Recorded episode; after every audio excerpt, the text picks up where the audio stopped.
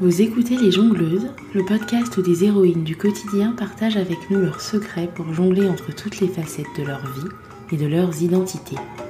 Elles nous racontent aussi comment les balles lancées par la vie façonnent leurs parcours inspirants. Je m'appelle Ruth et je vous souhaite la bienvenue. Hello Avant toute chose, je voulais vous remercier pour l'accueil que vous avez réservé à la première partie de cet épisode. Je suis sûre que cette deuxième partie vous plaira tout autant. Si vous découvrez le podcast avec cet épisode, je vous conseille d'appuyer sur pause et de retourner à l'épisode précédent pour écouter la première partie avant de revenir ici. Dans la première partie, Souba nous racontait comment sa prise de conscience écologique avait façonné ses choix de vie, ses choix professionnels et militants en particulier. Aujourd'hui, elle nous emmène dans sa sphère privée et nous parle de ses balles de maman, de femme et d'épouse.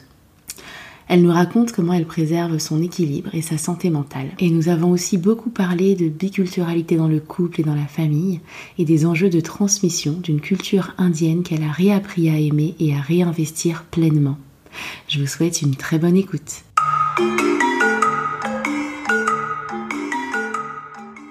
Mais c'est fou parce que dans ton dans ton parcours et dans bah dans ce avec quoi tu enfin les, choses que tu concilies au quotidien, on sent vraiment un alignement euh, ouais presque parfait en fait. Est-ce que c'est il est vraiment presque parfait ou est-ce qu'il y a des zones encore où tu te dis euh, là ça coince mais j'essaie quand même de composer avec et j'avance comme ça? En fait, euh, l'alignement, je le trouve euh, parfait parce que j'ai ces trois sphères dans ma vie, dans le sens où j'ai l'activisme et le professionnel, donc avec euh, ma société d'investissement, mon association et mon travail de consultante. Et ils se nourrissent les uns les autres. Sachant que ma troisième sphère, c'est ben, ma sphère privée avec ma famille, mon fils et mes amis, bien sûr. Et donc les trois grosses boules, en tout cas, si je dois parler, d'abord c'est des grosses boules, c'est des sphères. Euh, c'est ces trois sphères-là le privé, l'activisme et le professionnel. Et après, dedans, il y a d'autres boules. Et ça va, ça, tu jongles bien? Alors oui, pour répondre à ta question, euh, non, c'est loin d'être parfait, hein, faut se le dire. Hein. Euh, ça part d'abord d'un besoin parce que euh, je réfléchis comme ça, donc j'ai besoin d'agir comme ça et de tout mon parcours en fait, j'ai besoin d'être aligné plus loin que je me souvienne. Et, et donc euh, en fait, euh, si je dois faire, enfin si j'ai une image là qui me vient de jongleuse, je serais une jongleuse mais funambuliste en plus. c'est vrai. Tu nous rajoutes une petite saltimbanquerie. Je suis d'accord. C'est ça, parce que bah, j'ai besoin d'être droite et alignée, euh, mm. notamment bah, avec mes convictions. Euh, mais euh, le fil, c'est aussi euh, ben, le temps en fait, enfin des choses euh, où euh, j'ai pas de prise dessus. Donc le temps, la société dans laquelle on vit aujourd'hui, donc même même si c'est rempli d'injustices, donc comment je fais pour m'en remettre à chaque fois? Et et voilà. Et pour moi, si je tombe et tout, je, je ne veux pas tomber parce que ce serait revenir à un épuisement comme le burn-out ou des crises d'anxiété, etc. Donc euh, parfois, euh, oui, ça, je, je, je, peux me mettre de côté ou tomber un petit peu. Donc c'est, mais jamais, en tout cas, au point d'arriver à un burn-out. En fait, je me, je me le permettrai pas. J'essaie de, de travailler dessus. Tu fais comment pour, euh, c'est quoi tes garde-fous? Pour éviter ça Parce que là, tu as quand même une vie bien remplie. Après, le burn-out, il vient aussi du fait que tu te donnes beaucoup. Ça peut venir du manque mmh. d'alignement avec euh, tes propres valeurs. C'est pas forcément le fait d'être hyper occupé qui fait un burn-out. Donc peut-être que c'est déjà un garde-fou, mais est-ce que tu en as d'autres? Alors, euh, oui, c'est un garde-fou, mais euh, déjà, le burn-out militant, il existe. Mmh. pour du coup euh, le voir euh, avec les personnes qui m'entourent dans l'activisme et le militantisme, je le vois. Mmh. Euh, il faut il faut aussi se dire et que j'ai et j'ai appris aussi de ça, c'est que par exemple une heure dans l'activisme ou le militantisme sur certains sujets ou certaines activités, par exemple des groupes de parole, le fait d'aller coller avec des personnes qui témoignent de leur vie, de leurs expériences, des choses comme ça c'est drainant émotionnellement, euh, physiquement, énergétiquement. Donc une heure de, par exemple, de, de cet activisme-là, en tout cas, ça vaut pas à, une heure de faire du fichier Excel euh, pour euh, faire un business plan, par exemple. Donc c'est des choses, en fait, on apprend. Et donc l'équilibre, ça s'apprend comme ça. Et en tout cas, mon garde-fou, c'est de ralentir, voire s'arrêter. Et là encore, le mois de décembre jusqu'au début de l'année là de janvier, en fait, j'ai fait un gros break euh, sur certains sujets euh, parce que ben j'ai eu besoin de me recentrer. Euh, j'ai eu euh, besoin de ralentir, j'ai eu besoin de, de juste d'être en famille avec mes amis, d'être entourée d'ondes positives, etc. Euh, parce que sur le terrain, ce qu'on voit, ben c'est clairement des injustices. C'est euh, là ces dernières semaines, pour résumer, c'est ben, ce qui s'est passé avec les migrants, euh, en décembre. Mm, mm, euh, mm. c'est euh, des manifestations où il y a des violences policières. c'est un lieu autogéré qui a été cible d'attaque par des militants d'extrême droite ainsi que ben, par la justice. Donc c'est épuisant. C'est lourd. Et encore, moi, je, je reste. Enfin, il y a, y, a, y a, beaucoup de personnes autour de moi qui sont plus, beaucoup plus impactées, clairement. Euh, donc, euh, sachant tout ça, les garde-fous, euh, c'est vraiment s'écouter, ralentir, s'arrêter s'il le faut.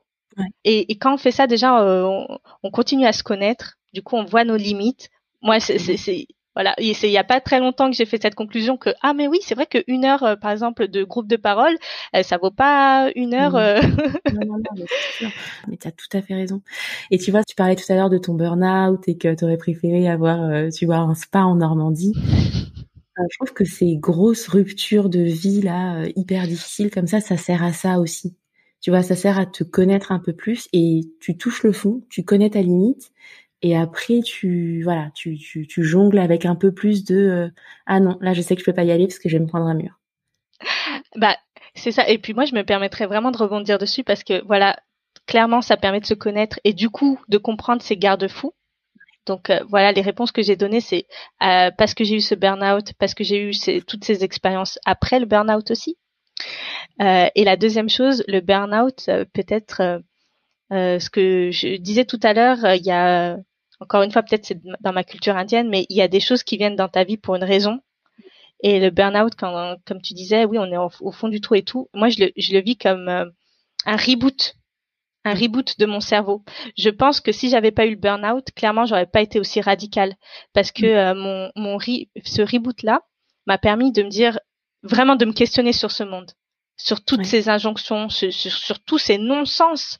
Euh, et des fois, je me dis, des, des, fois, je me dis vraiment, je, je souhaite un burn-out un peu à tout le monde, hein, parce que peut-être ça, ça, ça, ça, ferait un petit mini reboot, bon, peut-être pas aussi extrême que le mien, mais un reboot euh, pour dire qu'il y a des choses qui sont pas normales. Oui, il faut mm. s'indigner pour des choses. Oui, en fait, il faut, euh, euh, enfin voilà, ce n'est pas normal et il faut lutter contre.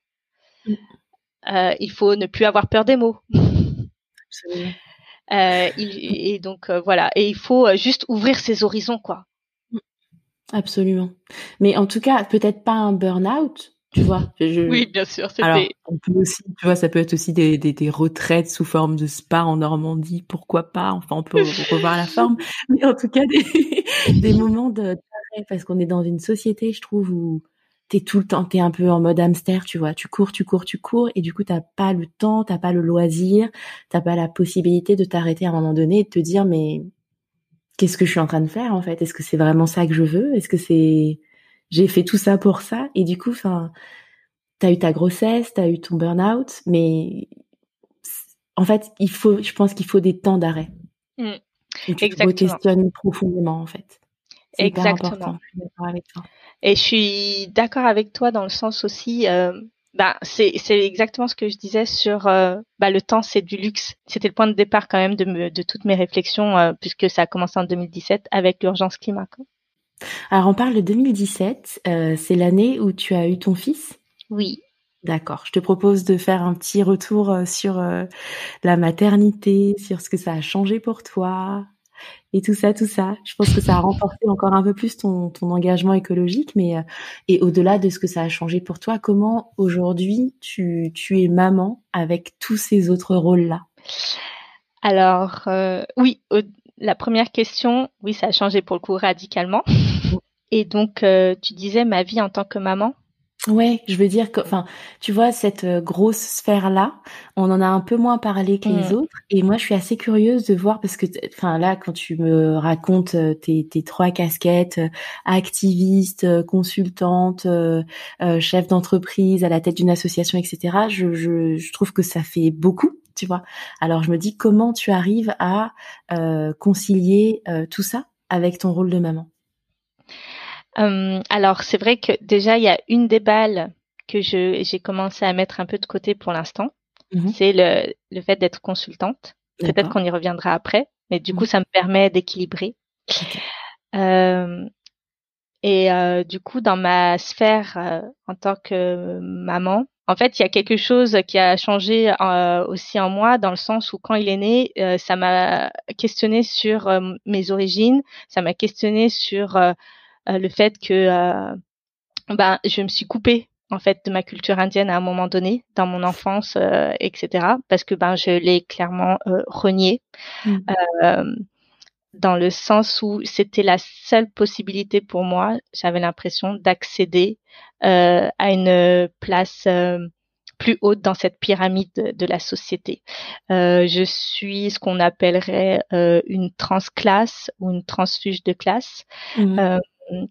Et j'ai l'impression que ça a été fait, enfin, que, je voulais en arriver là euh, très tôt et que en fait, quand j'étais plus jeune, euh, ben avec euh, ben, du coup des attaques racistes que j'ai pu avoir très mmh. jeune, j'ai compris qu'il fallait que je cache ma culture, qu'il fallait que je parle très très bien français, que je m'assimile.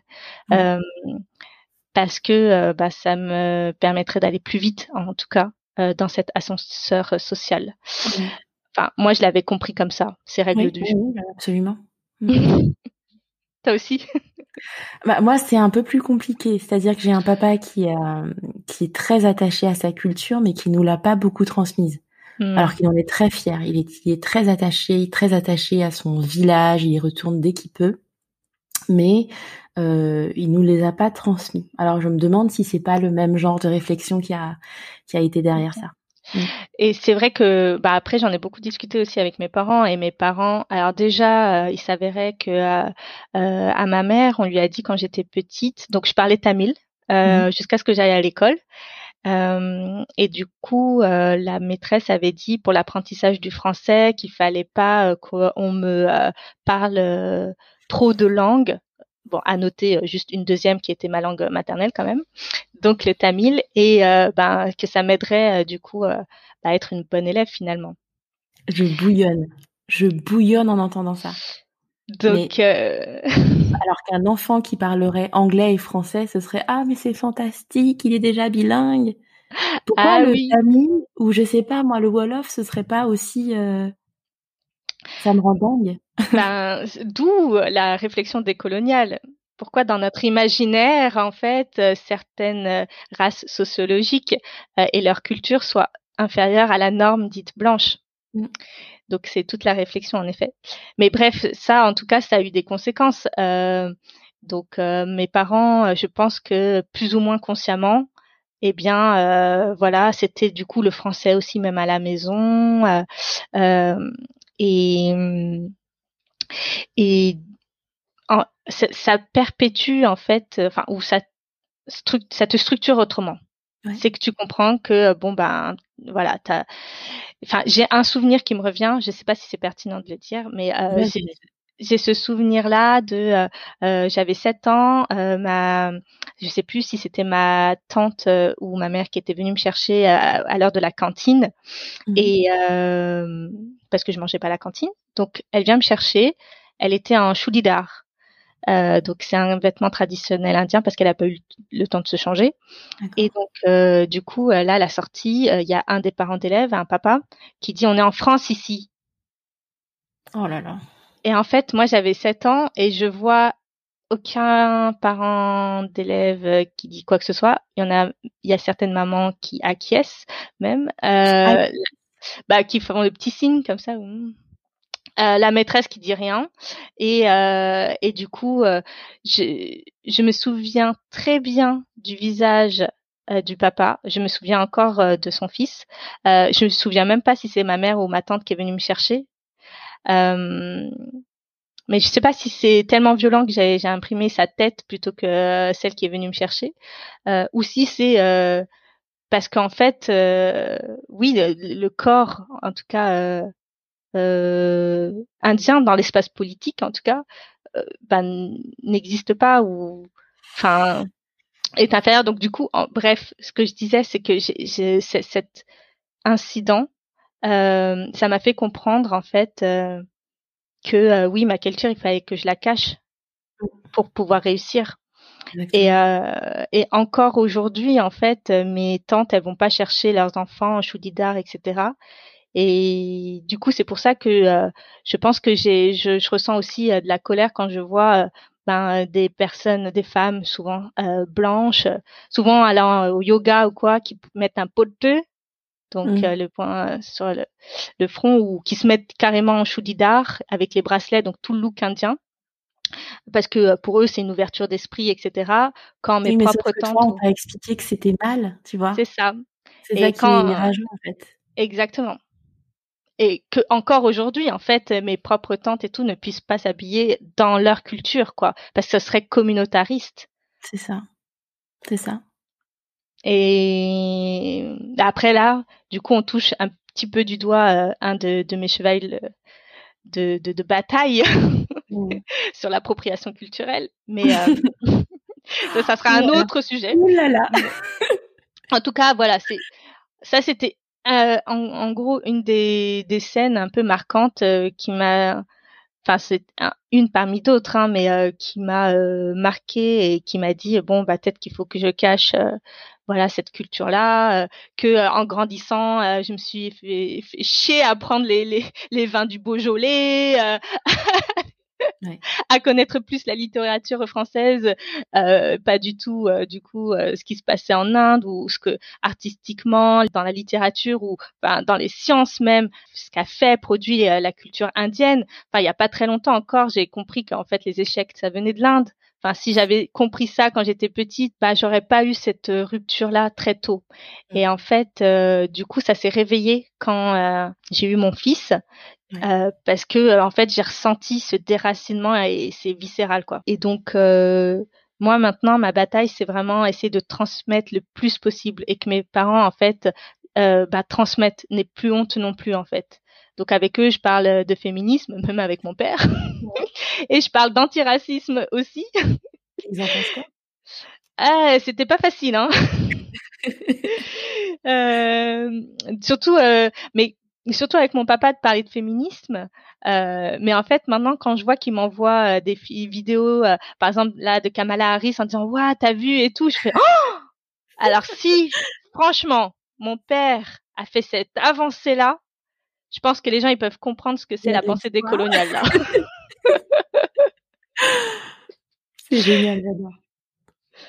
Donc, euh, donc voilà. Donc clairement, l'enjeu euh, en tout cas euh, sur cette sphère-là. Euh, en plus de toutes les batailles que j'ai, c'est vraiment voilà de me reconnecter à ma culture, d'en être vraiment fière, fière de porter mon nom. D'ailleurs que je garde, je garde mon nom de jeune fille toujours. et fière voilà de toute cette culture parce que c'est aussi comme ça que mon fils il voudra ben voilà se, se reconnecter à elle, s'identifier à elle et, euh, et donc, euh, voilà. C'est rigolo parce que moi j'ai eu ce j'ai eu vraiment le même mouvement quand je suis tombée enceinte sauf que moi c'était même pas conscient. C'est-à-dire que enceinte, je je ne voulais que des plats ivoiriens en fait. Mmh. C'est-à-dire que même des plats que je mangeais petite et que j'aimais pas, je, les, je les voulais. Tu vois, du coup c'est Ah mais c'est vrai. Oui, t'as fait. J'avais les mêmes? Voilà. Et du coup, je me suis dit, non, mais il y a un truc, c'est pas possible. Tiens, je vais me faire des ignames. Je déteste les ignames. Enfin, je vais toujours détester les ignames. Et là, je, enfin, tu vois, c'était vraiment, et je comprends ce que tu dis quand tu dis que c'est viscéral parce que c'est vraiment ça. C'est vraiment, vraiment ça. Euh, moi aussi, en fait, quand j'étais enceinte, je, je voulais du coup mes plats indiens et ma mère, la pauvre, du coup, elle devait me faire des Tupperware parce que, ben voilà, comme j'ai j'ai j'ai rompu avec ma culture, euh, voilà, tôt, euh, je sais pas trop cuisiner, même indien. Et là, du coup, je me reconnecte à tout ça, hein. mais euh, mais mais c'est pour ça. Et clairement, je je comprends quand tu redis voilà et sur le fait que ce soit viscéral. Et autre chose qui me fait sourire et une similarité entre toi et moi, c'est que tu as eu cet appel-là et que tu fais partie d'une famille biculturelle. Tu es en couple avec un homme blanc, donc comme moi. Du coup, comment ça se passe tout ça? Comment ça vit tout ça? Comment ça cohabite? Alors oui, euh, donc en fait, moi, je me suis, je me, je m'étais pas forcément posé de questions. En fait, euh, quand je suis revenue, pareil. c'est ça. Moi, quand je suis rentrée en France, euh, ben ouais, j'ai quelques temps après, j'ai rencontré mon mari et euh, ouais, bon, moi je le trouvais beau gosse et tout, c'est vrai. Faut pas lui dire. je l'ai trouvé aussi très intelligent. Et, euh, et, et, surtout, il y avait un truc, bon, ça c'était moi, euh, il, euh, il me tenait tête. et euh, et c'est-à-dire que oui, j'ai, j'ai, j'ai, du coup, euh, ouais, c'est, c'est-à-dire que en fait, avec lui, euh, autour de moi, souvent les personnes avaient tendance peut-être à me dire oui. bon, lui, c'est un peu la première personne qui m'a dit non, quoi, à certaines choses. euh, enfin, qui me mettait des limites, clairement. euh, en tout cas, euh, bref, tout ça pour dire que euh, quand j'ai rencontré Camille, je me posais pas de questions. Euh, et, et du coup, euh, bah, je suis tombée amoureuse de lui, etc. Euh, après, je savais que c'était très dur parce que je viens d'une culture indienne. Dans notre communauté, même en France, en fait, on était censé euh, se, se marier avec un Indien. Donc, mhm. ça a été très dur pour mes parents. Et moi, qui suis vraiment de nature, voilà, j'ai pacifiste. j'ai besoin qu'autour de moi, les les, les gens en fait euh, soient et surtout mes parents du coup avec mon mari euh, ce soit en, en paix quoi. C'est c'est qu'il y ait une harmonie. Euh, donc ça a duré clairement trois ans. Mmh la présentation de mes parents euh, enfin de, enfin dès lors où j'ai dit euh, j'ai fait cette annonce et trois ans après euh, qu'ils aient accepté. Mais pour moi, c'était très important euh, qu'ils mmh l'acceptent et que ce soit pas imposé. Mmh et donc, bah, ça, ça a aussi ouvert beaucoup de choses euh, dans ma famille indienne, mmh. mais aussi dans la famille de, de mon mari.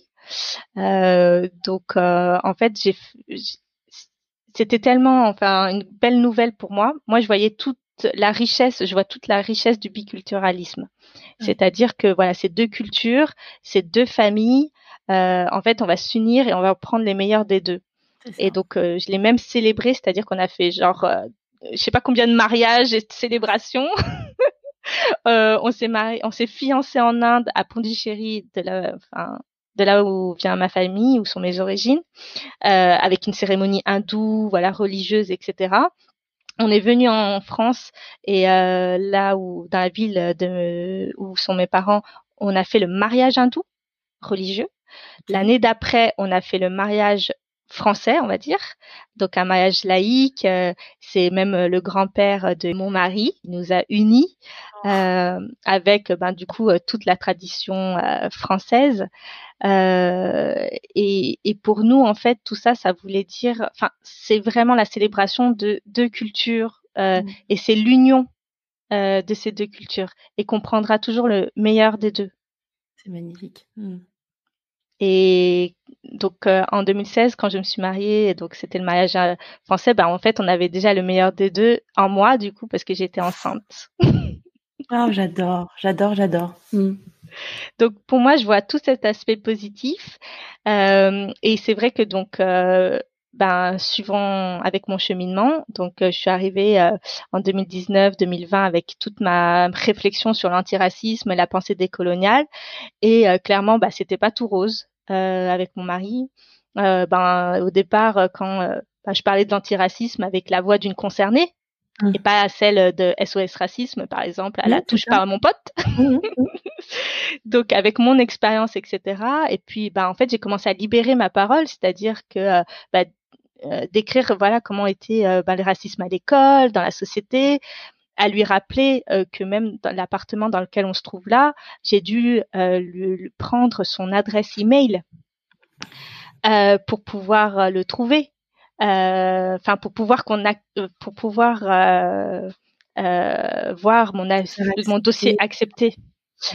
Euh, donc, euh, et clairement, il a encore, euh, enfin, on a encore les mails. Hein, C'est-à-dire que je l'avais écrit au nom de mon de mon prénom et mon nom de famille indien. et puis, ben, quand j'ai pris, heureusement qu'il a un nom mixte. Donc, même au téléphone, ben, comme j'étais, j'avais la voix d'une femme, c'est passé. Bon, mmh. après, quand le mec il m'a vu débarquer en plus enceinte, il m'a dit euh, c'est c'est vous? Oui. Eh oui. Coucou. Bon, tu me le montres la part, hein, parce qu'en fait, euh, j'avais un autre dossier que t'as pas accepté bizarrement. Ça, c'est vraiment euh, dégueulasse. franchement, euh, je, trouve que subir du racisme, c'est déjà moche. Mais quand ça touche ton logement, ça m'est arrivé aussi, et ben, ça te, je trouve que ça t'atteint, en fait, dans ton être. Parce que ton logement, c'est là où tu vas vivre, tu vois. C'est, mmh. c'est vraiment moche. Et mmh. moi, euh, ouais, c'est ça. Alors moi, personnellement, en plus, je suis née en France. Donc mon pays, c'est la France. Donc c'est toutes ces micro-agressions, agressions, euh, qui fait me sentir que en fait, ça veut dire quoi? C'est pas mon pays? Mmh. Alors que oui, c'est ça c'est voilà et c'est c'est du coup euh, ce jour-là ben tout à l'heure tu parlais de du hamster dans sa roue. En mm. fait tout ça on n'a pas le temps de réfléchir. On n'a mm. pas le temps de réfléchir à tout ça. C'est le statu quo. T'es dedans donc euh, tu te poses pas de questions effectivement. Voilà. On n'a pas le temps donc on se pose pas de questions. Et puis euh, je pense qu'il y a aussi un aspect où c'est tellement violent. Clairement quand j'ai fait quand j'ai commencé ma réflexion sur l'antiracisme etc quand j'ai commencé à comprendre tous les mécanismes et, et du coup ce que ça me rappelait euh, donc tous ces souvenirs dont celui que je viens de te partager, euh, c'est ultra violent. Le soir, par exemple, où, on a accepté euh, l'appartement, en fait, moi j'en rigolais le, le, le, soir même au dîner de famille. je fais ah oui, bah, j'ai dû prendre l'adresse de quelqu'un d'autre, alors que c'est hyper violent. Et, et, encore une fois, je dis, j'avais un peu mal au ventre, mais j'avais pas les mots M-O-T à mon à mes mots M-A-U-X. Euh, c'est pour ça que je, je, reviens sur ce mot viscéral. J'avais mal au ventre. Mon instinct me disait que c'était pas cool, mais j'avais pas les mots pour euh, expliquer. Et clairement, c'est ça. C'est toutes ces micro-agressions qui font que, enfin, dans le pays où tu es né, c'est pas ton pays. Euh, et donc, euh, voilà, toutes ces choses-là me sont revenues. La réflexion euh, du coup antiraciste et décoloniale a permis de mettre des mots dessus, à être de plus mm. en plus euh, pertinente dans mes explications précises avec mon mari. Et donc les disputes sont, ont commencé à se transformer vraiment en débat. Et après, quand il a compris qu'il n'y a pas de débat quand une personne concernée prend la parole, bah ça allait beaucoup mieux. ouais, ça. Non mais exactement. Mais je trouve que quand tu as un lien de... Je trouve que ces discussions-là, qui pourraient être des disputes avec quelqu'un que tu n'aimes pas comme ça, euh, bah quand tu es avec quelqu'un que tu aimes et en qui tu vois du bon, enfin, je trouve que c'est une sorte de garde-fou, tu vois, parce que nous on a failli avoir ce genre de discussion au moment de George Floyd où euh, c'était en mode, oh, t'as vu ce qui se passe aux États-Unis, ouais c'est horrible, hein, franchement les Américains. Je l'ai regardé comment ça les Américains parce que tu crois que et du coup, enfin il me connaît, tu vois. Il sait que c'est moi, je sais que c'est lui, je sais que, enfin, tu vois, on se connaît par cœur, donc je sais qu'il pense pas mal. Et assez vite, t'arrives à un point de consensus où c'est un allié, ou même il allait sur Twitter en disant, regarde ce mec, je lui ai répondu, et t'as vu, t'as vu? et du coup, je trouve que ça peut faire des super alliés quand t'as des vraies discussions de fond et que t'arrives à te comprendre. Et effectivement, quand on comprend qu'il n'y a pas de débat, en fait que le débat c'est pas sûr mais est-ce que tu es sûr que oui mais quand même là-bas c'est plus que c'est pas ça la question en fait. La question elle est pas là. Et quand tu arrives à comprendre ça euh, je trouve que ça fait un peu décoller les choses. Ça donne de mmh. l'espoir quand même un peu. Non mais tu as tout à fait raison. L'amour c'est vraiment euh, le garde-fou. Et euh, mais je, je pense que ça a été violent pour lui mais aussi enfin moi c'était violent pour moi c'était violent pour lui aussi parce que c'est son pays et si on se met, je me mettais aussi dans, à sa place, mmh. parce que je pense que dans toutes ces réflexions-là aussi, une des clés, c'est l'empathie, ou voir la double empathie, parce mmh. que sinon, euh, ça ne marche pas. C'est mmh. vraiment la clé principale. Et donc, euh, je comprenais aussi ses réactions en disant, je, genre, ma douce France bien ne peut pas être raciste. c'est ça qui se joue, bien sûr. C'est comme si tu disais à quelqu'un, En fait, je trouve que dans ces conversations-là, il y a un truc qu'il faut comprendre. C'est comme les gens qui se sont pris des torgnoles par leurs parents et qui se disent ah mais enfin ouais bon, en même temps j'avais bien mérité tu vois euh, il pensait pas mal. Ça, veut pas dire que ton parent est mauvais ou ça veut pas dire que ton parent est un monstre. Ça veut juste dire que ce qu'il a fait à ce moment-là eh ben c'est pas ok.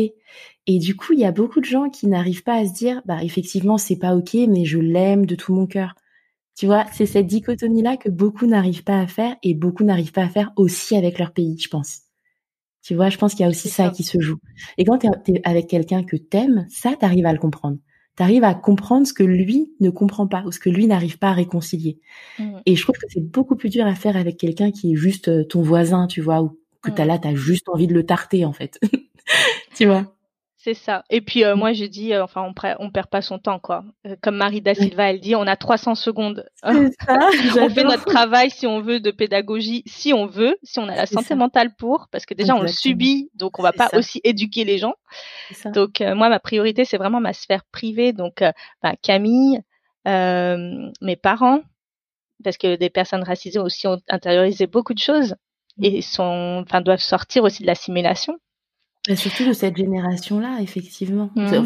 On n'est pas vraiment dans les mêmes dynamiques. C'est et, et, donc, comme euh, j'ai, je l'ai dit, euh, je parlais de, de, mon mariage et à quel point c'était important pour moi d'avoir organisé tous ces mariages euh, en Inde, en France, à, à Meaux chez mes parents, dans le Loir-et-Cher pour Camille. Enfin, c'était quand même toute une organisation, quoi. Je me suis pas fait chier pour rien.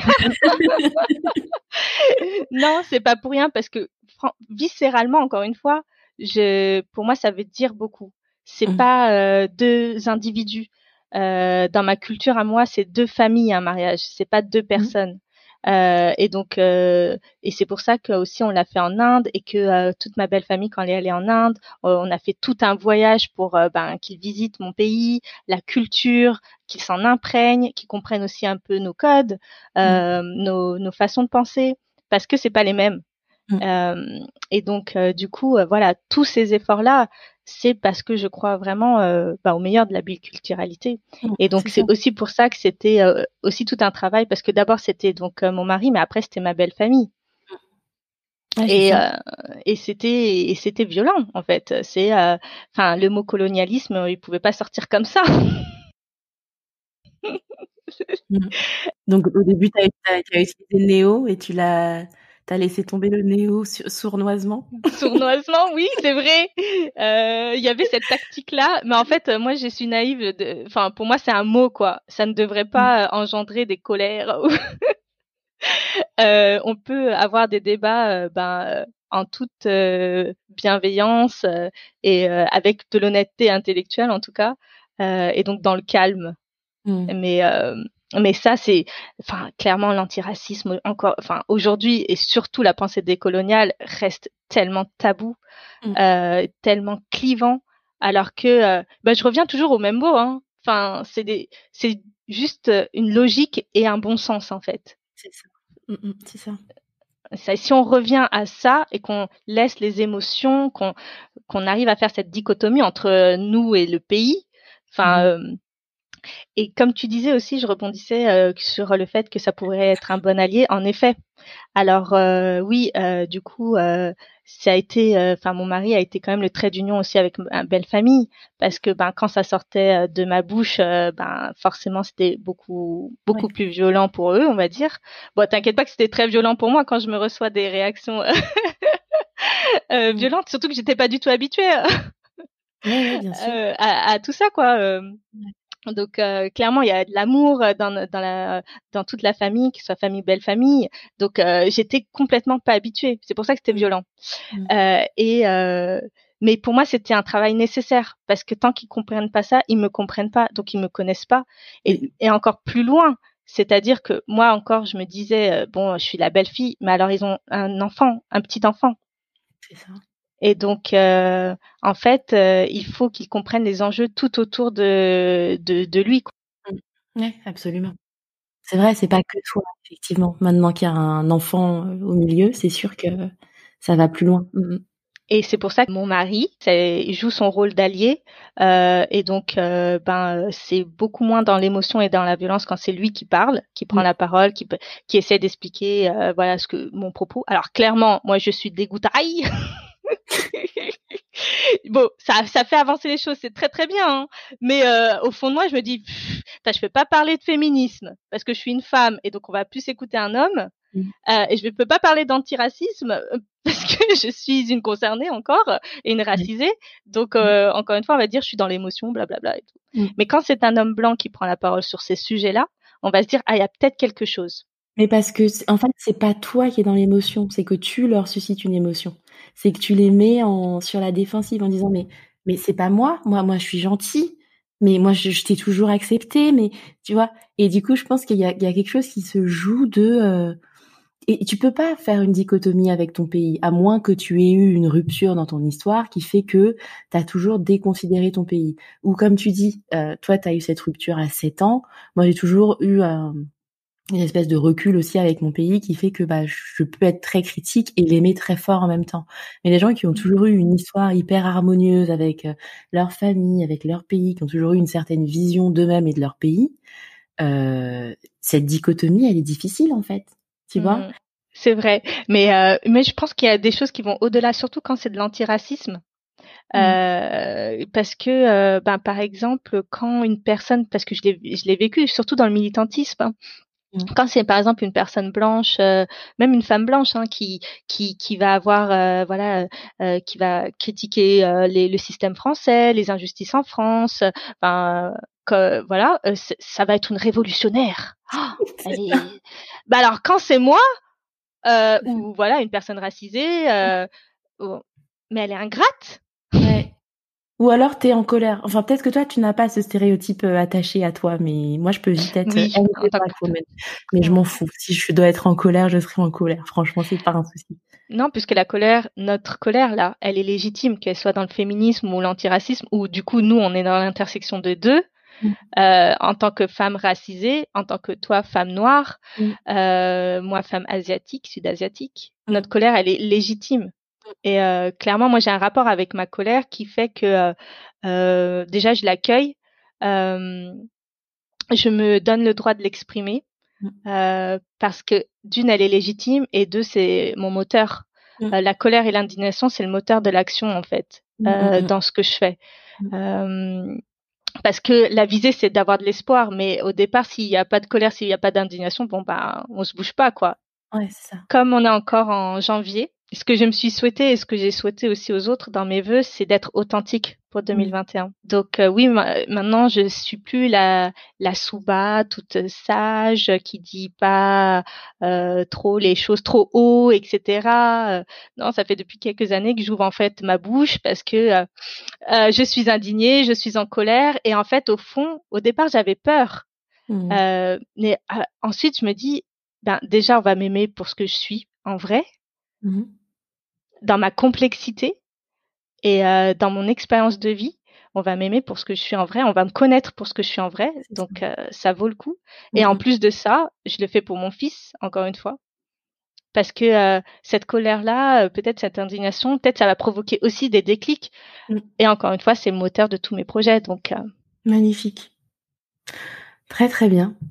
Quand on a échangé, avant de passer au questionnaire des jongleuses, mais ce point-là, il me paraissait euh, hyper intéressant dans ton histoire, tu me disais que ton ta conscience écologique, elle avait un peu impacté ta vision de ta famille sur le fait que tu veuilles euh, d'autres enfants ou pas. Est-ce que c'est toujours euh, le cas? Et est-ce que tu peux nous en parler?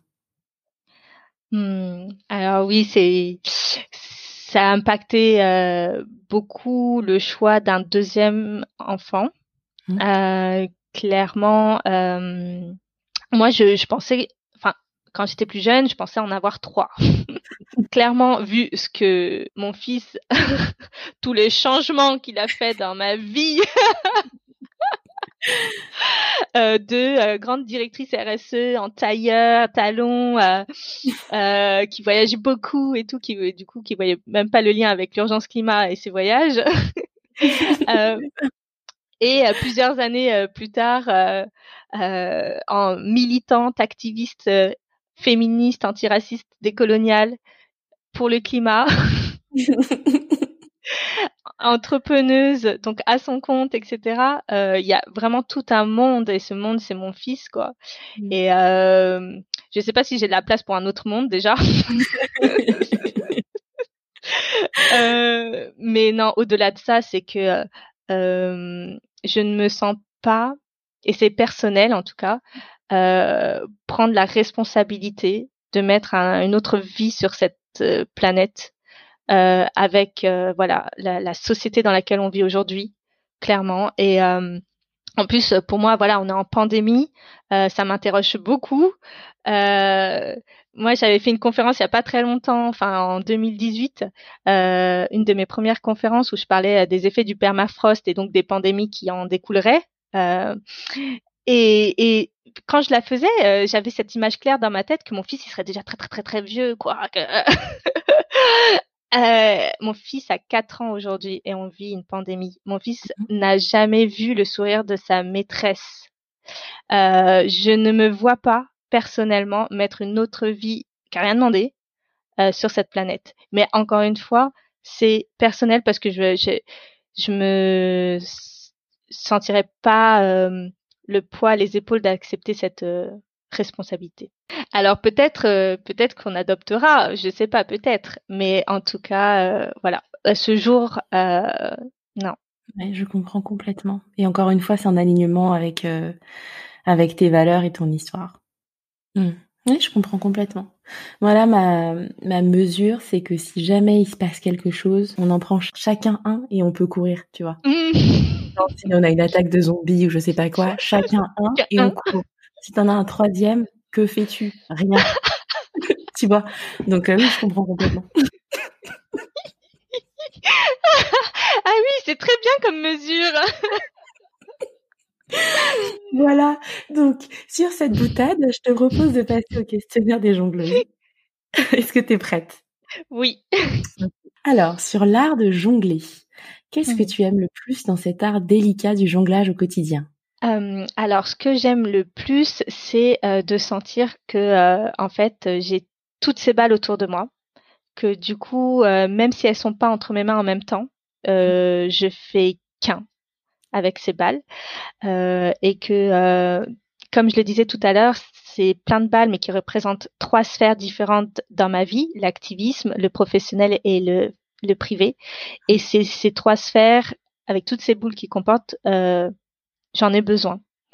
Et, euh, et donc, euh, ça m'épanouit, ça m'enrichit, ça me, euh, ça m'exalte. C'est, c'est, c'est hyper prenant. Oui, il y a des hauts et des bas, mais j'adore, voilà, avoir cette diversité là dans ma vie et j'ai l'impression que tout se complète et que ça participe de toute façon à mon alignement. J'adore. Et qu'est-ce que tu aimes le moins? Qu'est-ce qui te paraît le plus difficile? Alors le moins, c'est que ben ça peut me créer des, des crises d'anxiété parfois parce que ben, déjà d'une, c'est des sujets extrêmement durs et graves que je traite au quotidien. Euh, donc des fois, j'ai même du mal à déconnecter. Mon mari m'aide d'ailleurs à déconnecter parce que sinon, c'est, ça stresse beaucoup et ça crée de l'anxiété. Donc ça, c'est ce que j'aime euh, le moins. Et ce qui est le plus difficile, c'est tout à l'heure, je parlais de, euh, ben, il faut se connaître, connaître ses limites, et euh, parfois, ben, il faut laisser des boules de côté. Et en fait, euh, même si je dis que j'en ai besoin, ben, j'en laisse de côté parfois. Euh, ça, ça va dépendre de mon rythme, mais comme je disais tout à l'heure, j'ai les boules et je suis funambuliste en même temps, donc j'ai cet équilibre là sur cette corde et je veux pas tomber. Euh, ou en tout cas le moins possible. Euh, et donc, ben, je, je, je, je, dois délaisser des balles parfois mmh pour avoir cet équilibre. Et c'est le plus dur, mais je le fais. Très bien. Du coup, tu nous emmènes à parler justement de tes priorités. Est-ce que parmi tes balles, euh, il y en a une que tu ne veux surtout pas laisser tomber? Euh, La balle, la sphère privée de mon fils. Euh, D'ailleurs, ça a été un peu le garde-fou à un moment donné euh, parce que je travaillais beaucoup, euh, que j'avais même dû euh, engager une personne pour le, le, récupérer le soir à l'école, ce que j'avais jamais fait. Mmh. et là, c'était un peu le, le, le, déclic en me disant mais attends, je peux pas me battre pour un monde vivable, ok, pour mon fils. Si de toute façon, je profite pas de mon fils. Donc c'était aussi mon équilibre et euh, euh, j'ai du coup euh, plus cette personne-là, elle est restée que quelques semaines euh, et je récupère toujours mon enfant. Euh, enfin, pour moi en tout cas personnellement, c'est une de mes priorités de le récupérer, d'avoir le vendredi après-midi avec lui. et donc voilà, c'est celle que je veux pas lâcher du tout parce que elle est trop chère. Et puis sinon, ça n'aura pas de sens. oui, c'est ça, c'est ça. C'est pour toi que je ne connais pas. non, j'exagère. Ah oui, à 50 ans, tu vois. Attends, tu t'appelais comment déjà? Ah clairement, c'est pour ça que ce serait trop bête. Mais euh, mais c'est vrai que c'est très prenant les sujets de, que je traite. Donc c'est s'il n'y a pas ce garde-fou, euh, voilà, dans ma tête qui me rappelle ça, euh, je, je peux pas. C'est pour ça que aussi je fais exprès de ne pas avoir euh, de personnes qui m'aident parce que bah je suis obligée d'aller le chercher. ouais. Non, non, mais je comprends, je comprends complètement. Euh, Est-ce qu'il y a une balle à laquelle tu aimerais donner, au contraire, plus de place? Ce serait l'art. Je me suis vraiment posé ça comme même résolution pour 2021 en plus d'être authentique et de m'autoriser à être authentique. euh, c'est euh, l'art d'avoir plus d'art dans ma vie. En fait, j'ai un matériel d'aquarelle et j'ai dû faire trois quatre croquis en suivant un, tuto sur euh, internet. J'ai adoré. euh, mais j'ai pas eu le temps de m'y remettre alors que j'aime bien. Euh, donc c'est l'art, donc l'aquarelle et la danse indienne. J'aimerais me remettre à la, à la, à la danse indienne. Euh, ça me permettrait aussi de me reconnecter euh, du coup euh, à mes racines. Et donc ça fait partie de l'art, quoi. Absolument. Et eh ben je te souhaite ça pour 2021 euh, du coup. si on joue un peu avec le temps, euh, une de tes balles de jongleuse te permet de voir le futur pour toi, pour d'autres, pour tes entreprises. Est-ce que tu peux nous dire ce que tu y vois? Vraiment en quelques mots, j'espère qu'il sera l'avenir sera plus radieux mmh. euh, que ce que j'imagine. Euh, et euh, en tout cas pour tous mes projets, ben, qu'ils évoluent bien et dans le sens en fait de la logique et du bon sens. et enfin, que ce soit les projets ou ce que je fais dans ma vie perso, etc. Ben, qu'ils contribuent en tout cas ben, à cet engagement écologique et sociétal que je tiens. Très très bien. Euh, une de tes balles te permet d'envoyer un message à la Souba du passé. Elle a quel âge et qu'est-ce que tu lui dis? Bah, on va revenir à un souvenir euh, qu'on a déjà évoqué, mais euh, je crois que je la, je la renverrai quand j'avais 30 ans, donc en plein burn-out, au moment où j'étais au fond du trou, du trou, du trou, là. Et je lui dirais que toutes ces épreuves vont te rendre beaucoup, beaucoup plus forte que tu ne l'aurais jamais espéré, que tu auras vraiment une puissance, du coup, comme un phénix, tu vas renaître de mmh. tes cendres. D'ailleurs, du coup, c'est l'image avec le burn-out tu vas renaître de tes cendres. Et euh, que ce phénix, en fait, va réaliser de super beaux projets impactants et puissants. Et dont elle pourra être fière et que sa famille va être fière et que son fils aussi. J'adore. On va finir sur un petit partage d'inspiration. Euh, Est-ce que tu peux partager avec nous la personnalité ou la personne euh, qui t'inspire et nous dire pourquoi? Ah, ça, c'est difficile parce qu'en fait, j'en ai plein, mais il y a une ligne directrice. Alors, euh, moi, je pourrais dire ben, les queens, Vandana Shiva, Rokaya Diallo, Françoise Vergès, pour tout le mmh travail, en tout cas, euh, de réflexion qu'elles ont mené, de d'accessibilité et de vulgarisation de toutes ces informations-là dans euh, tous leurs sujets, que ce soit euh, l'anticapitalisme, que ce soit euh, l'antiracisme, mmh le féminisme. mais en vrai, là, j'ai aussi envie de parler des activistes sur le terrain que je côtoie tous les jours et des activistes aussi d'hier ou de partout dans le monde. En tout cas, toutes ces activistes-là sur le terrain dont on ne voit pas forcément les noms, et pour la grande, grande majorité, on ne les connaît pas, on voit ni les noms ni les visages, et qui font un travail colossal au prix de leur santé mentale et parfois de leur vie pour faire bouger les lignes. Et tout ce travail qui est qu'on ne voit pas assez et euh, qui est gratuit aussi et contribue vraiment à faire bouger les lignes mériterait d'être beaucoup plus mis en lumière. Mon rêve, euh, j'aimerais avoir un projet média euh, qui va dans ce sens-là mettre en lumière euh, le travail des activistes sur le terrain. Hmm. C'est vrai que c'est hyper important. Et c'est vrai que c'est un travail, tu vois, même si c'est pas visible, même si c'est pas payé toujours, même si c'est pas. T'as raison, c'est euh, c'est une belle inspiration. Merci beaucoup pour ça. Merci beaucoup, Souba. J'ai adoré discuter avec toi. De rien. Et merci à toi en tout cas pour ce super échange. Avec grand plaisir. J'espère que cet épisode vous a plu. Je vous invite à le partager largement autour de vous et à nous rejoindre sur Instagram pour continuer la conversation. Et si vous écoutez vos podcasts sur Apple Podcasts, n'hésitez pas à laisser une note 5 étoiles et un commentaire. À très vite!